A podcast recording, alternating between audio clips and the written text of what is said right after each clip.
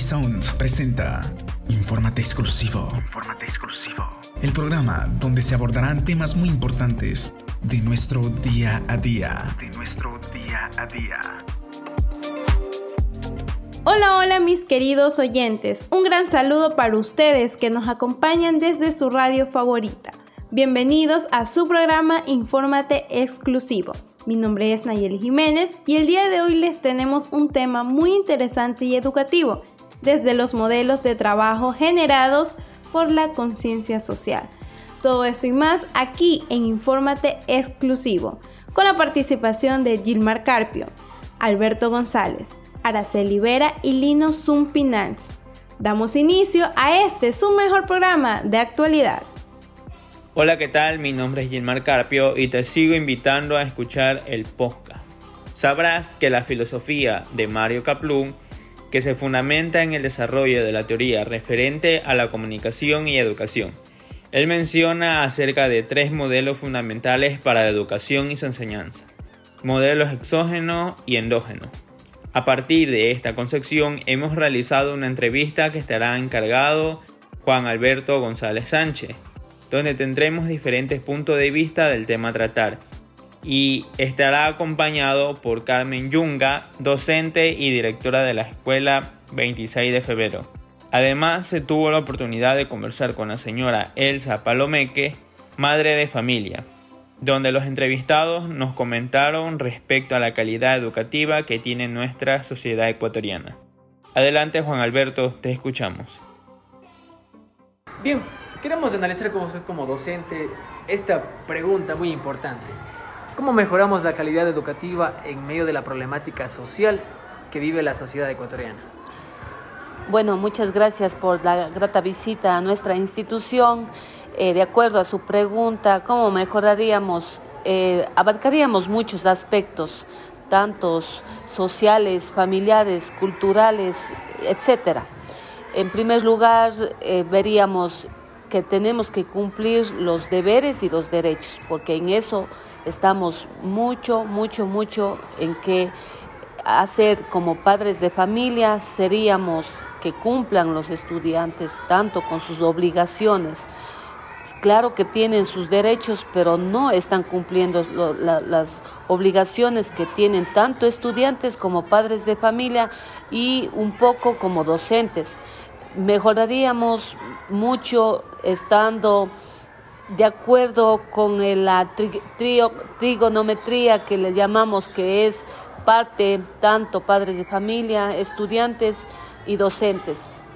Si cumpliríamos todos nosotros nuestras, nuestras obligaciones que a, a cabalidad, estaríamos mejorando un poco la calidad, porque gracias a esta pandemia hemos sufrido muchos aspectos emocionales y estamos en lo pedagógico, estamos con bajos rendimientos en lo que vemos. En este caso podría ser tanto la parte eh, eh, psicológica o la parte también eh, de posibilidades en el ámbito monetario. Sabe que más es en lo psicológico, en lo monetario, porque ya como se nos levantó nuestra pandemia, los padres de familia se fueron a trabajar, vuelta los estudiantes se quedan solos, emocionalmente han vivido un, en sí, en sus hogares, unas problemáticas profundas que estamos ahorita dando a la luz y por eso es que hay mucho muchos problemas psicológicos en los estudiantes. En su caso, como directora de la unidad educativa 26 de febrero, ¿cómo lo está aplicando, aparte de ser eh, la autoridad de aquí, de esta institución, como docente también, cómo lo está aplicando usted? Bueno, sería nosotros, por ejemplo, partimos de un, de un departamento que se llama el DESE. En el DESE están haciendo seguimiento a los estudiantes que están con esta problemática de la ansiedad, de la depresión, entonces, eh, como docente, yo he tratado y lo que les gusta a ellos es conversar de lo que ellos sienten.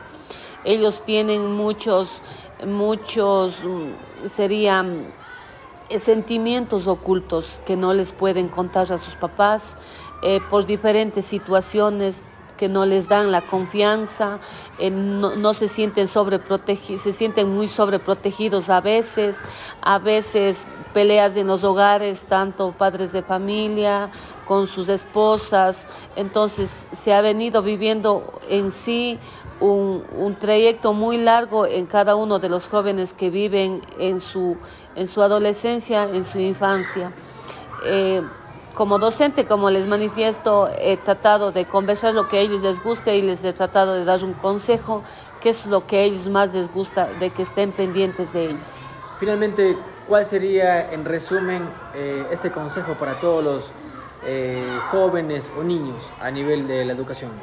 Como yo les decía y como les digo a mis estudiantes, jóvenes, edúquense para su vida, que eso luego a cada uno de ustedes les va a tener un profesionalismo, su carrera, que lo van ustedes siempre a lograr, como les digo, ustedes se, se proponen una meta, una propuesta y lo van a alcanzar. Es un sueño que ustedes siempre lo tienen en su pensamiento, sigan, no se dejen por vencer, cumplan con esa meta que siempre uno sueña y, y ahora es tener una carrera y una profesión para luego, para su vida, para su familia y luego será para sus respectivos hogares.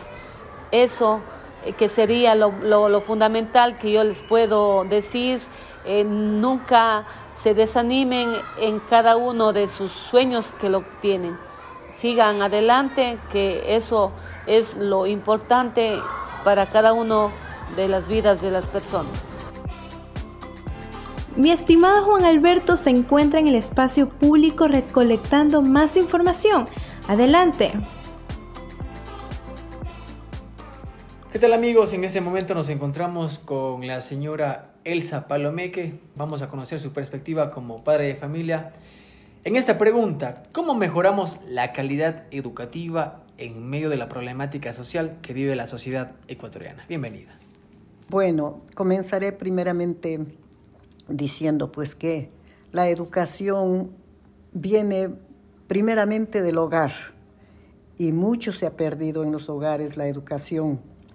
Los padres de familia ya no enseñan a sus hijos a valorar las cosas, al respeto primeramente a los padres y fuera del hogar ya no hay ese respeto que había mucho más antes cuando yo era niña, cuando yo era jovencita, que los padres a uno le decían, tienes que respetar a los demás, tienes que aprender a saludar, porque es muy importante eso, cuando el valor mm, se pierde en los padres, primeramente, digamos que hemos perdido la mayor parte de, de las cosas buenas para que los jóvenes, los niños salgan al mundo a seguir adelante.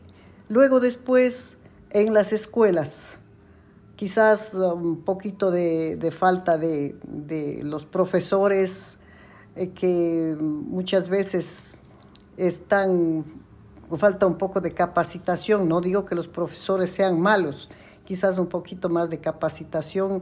Y fuera de eso también el gobierno de turno que no da lo suficientemente profesores a cada escuela no hay una buena distribución en los profesorados, en las aulas falta pupitres muchas veces, el descuido del gobierno por todo lado, digamos así, en todo el sentido de la palabra. También están obligando a los profesores a enseñarles cosas que ya no va que va en contra de la moral del niño, obligándoles a impartir con los textos que han mandado ahora, que los, que los niños comiencen ya desde ahorita a decir que si el varón, ya no soy varón, soy mujer, y la mujer que ya no es mujer, sino es varón. ¿A dónde vamos con esto, con esta política de estos gobiernos que solo quieren destruir nada más a la niñez, por ende a la juventud, y luego después nos quejamos y decimos a dónde vamos así. Gracias por la información brindada, Juan Alberto. Estimada Araceli, tiene la palabra para ir cerrando este programa. Una de las bases fundamentales es sembrar desde casa valores éticos y morales a los niños desde muy temprana edad. Por ende, lo que se aprenda en estos primeros años será muy importante para el desarrollo del ser humano. Enseñar a los niños el significado y la importancia del respeto a los padres y maestros parte desde el hogar, recordando una conocida frase que las letras educan pero el ejemplo arrastra. Esto quiere decir que los niños copiarán y emularán todo lo que los adultos hagan. Por otra parte, la importancia de que los niños y jóvenes acaten órdenes, que cumplan sus funciones y roles que cada uno tiene. En este contexto, el diálogo es el elemento fundamental para lograr este objetivo. En la actualidad, en medio de tanta problemática que atraviesa nuestro país y en un mundo tan convulsionado en el que vivimos, no se puede dejar a un lado la supervisión y la comunicación intrafamiliar, conservando las buenas costumbres que tenían nuestros padres y abuelos, como son almorzar en familia, realizar actividades familiares, compartir.